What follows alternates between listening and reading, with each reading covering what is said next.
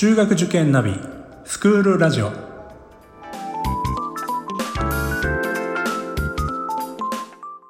スクールナビゲーターののびるです。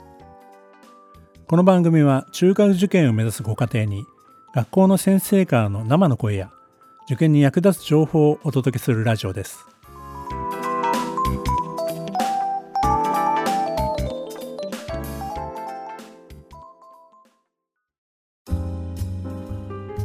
今回は思春期の子の対応がテーマです。5年生か6年生ぐらいからですね、思春期に入ると、まあ、それについてのご相談も多くなるんですよね。まあ、女の子を持つお母さんからは、もう、なんか理由わかんないんだけど、いつもイライラしていたり、もう感触を起こして、もうやりたくないとか、もう受験やめたとかって言うんですけど、まあ、こんな時どういう対応したらいいんでしょうか？とかですね。男の子の場合はもうとにかく口答えをすると。何を言っても嫌だというようなことでもうもうお手上げですというようなこと。まあこういうご相談多いですよね。女の子の場合はまあ、まさにですね、大人の女性に、まあ、心身ともに成長を始めている時期ですよね。ですからまあホルモンのバランスも悪くなり、まあ、それが原因で本当に何かわかんないけどむしゃくしゃするとかですね、まあ、もやもやすると。まあ、この初めての経験で、まあ、本人もよくわからないんですよね。で、周りの人に当たってしまうと。母と娘の場合はですね、お母さんも実はね、あの、更年期にま差し掛かっていたり、まだまあその手前かもしれませんけども、まあ、そういう時期なので、まあ、お母さんの方もホルモンバランスがあまり良くなくてですね、何かイライラしてしまうと。まあ、これで些細なことから母娘バトルが始まってしまうっていうことも、まああるんですよね。これね、どうしてもね、避けられない部分もあるんですよ。お母さんはね、まあ冷静に考えればですね、同性ですからね、まあそういったあの体の変化とかね、まあそういう時期なんだなということは分かってるんですけど、自分も何かね、えー、まあよくわからないイライラ感があったりとかね、するので、どうしてもこう喧嘩になってしまうということがあるんですよね。お父さんはそういうこともわからないので、むしろね、火に油を注いでしまうみたいなこともあり得るので、まあそういったことはね、お母さんからお父さんにもね、ちゃんとこうレクチャーというかね、あの説明をしてあげておいた方がいいと思うんです。そうであってもやっぱりね、喧嘩になってしまうこともあるので、まあできればね、お母さんと娘の関係をね、良くしていくっていう方向に、まあ持っていければいいんじゃないかなと。まあ所詮、あの、お父さんはですね、まあ男性なので、まあそのあたりよくわからないんですよね。男の子の場合は、まだそれに比べたら幼いので、まあ反抗的にはなるんですけども、結構なんていうんですかね、たわいもないことでですね、怒っていたり、何かこう勘違いをしていたりすることもありますから、まあそういう意味ではね、男の子はまあ、あのー、今日はなんかすごい機嫌が悪かったけど、次の日になったらもうご機嫌が良くてね、まあ何だったんだろう昨日はみたいなことがあるんですよね。まあ、この辺は逆に言えばお母さんはわからないかもしれませんよね。男の子の気持ちってなかなかこう掴みにくいっていうのは、やっぱりお母さんにあるみたいですよね。まあその日暮らし的なところがあるので、男の子の場合は、まあむしろお父さんの方がまだ理解できるかもしれないですね。多少のね、成長の精査はあれですね、まあどちらにしても、もう5年生、6年生の時期というのは、まあ大人になりかけてるわけです。ですから、周りからの、まあ、押し付けとかね、強制みたいなことを嫌がる時期ではあるんですよね。勉強も同じでですね、本当にこう、やらされてる勉強っていうのは面白くない。楽しくないですよね。まあ、これは仕事も同じですけども。大人なんだから、自分でやりたいって気持ちがどこかにあるんですね。それをいちいちいちいちいろんなことをですね、まあ細かく言ってくる。まあそういうこう親に対してどうしても反発心が生まれてくると。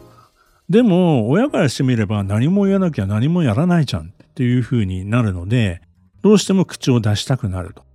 まあこれのね、繰り返しなんです。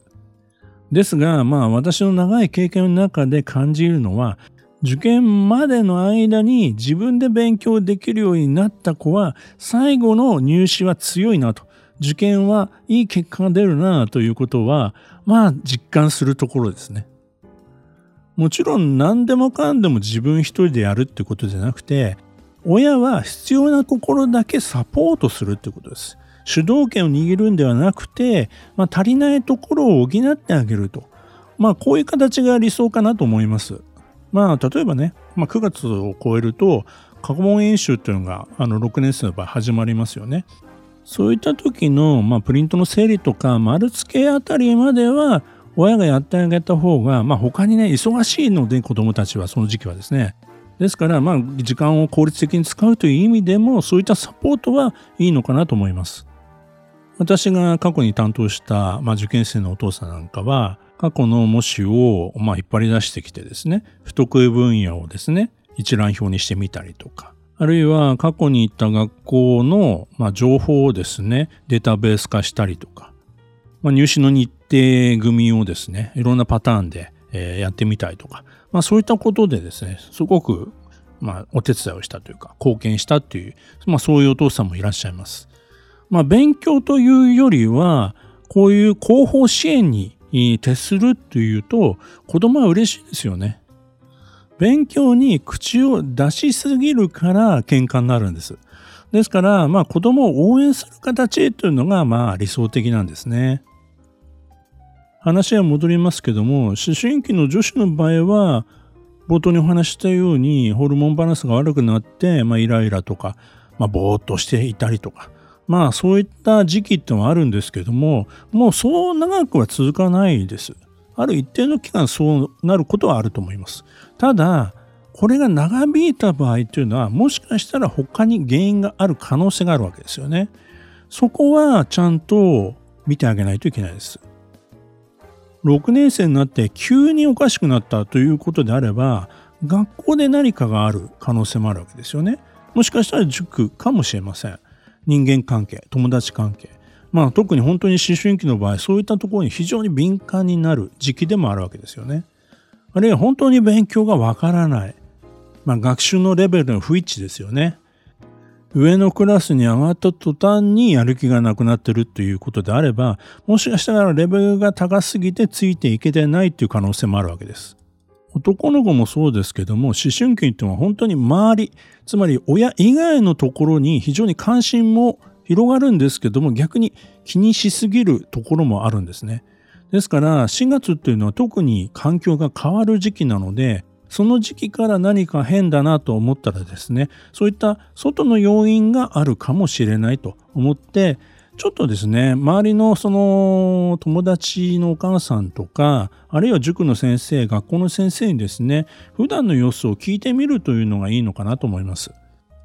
本人に聞いても、まあそういう時期ですので、まあなかなか答えてくれませんので、やはり周りから情報を得て、まあ必要な時にはしっかり、えー、ちゃんと時間をとって本人と話をするというのが良いと思いますね。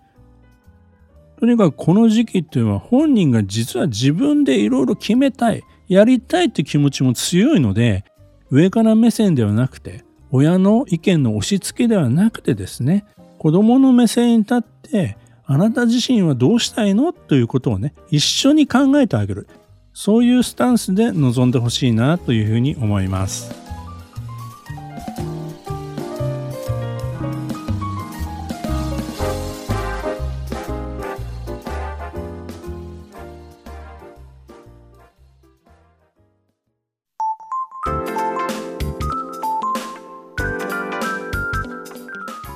スクールラジオでは番組への感想、出演してほしい学校など皆様からのお便りをお待ちしております。また受験に関する質問や相談にもお答えしていきますので概要欄の Google ホームからお気軽にお寄せください。Apple、Amazon、Google、Spotify などの無料のポッドキャストアプリで購読やフォローなどのボタンを押していただくと更新情報が届きますので便利です。それでは次回もスクールラジオでお会いしましょう。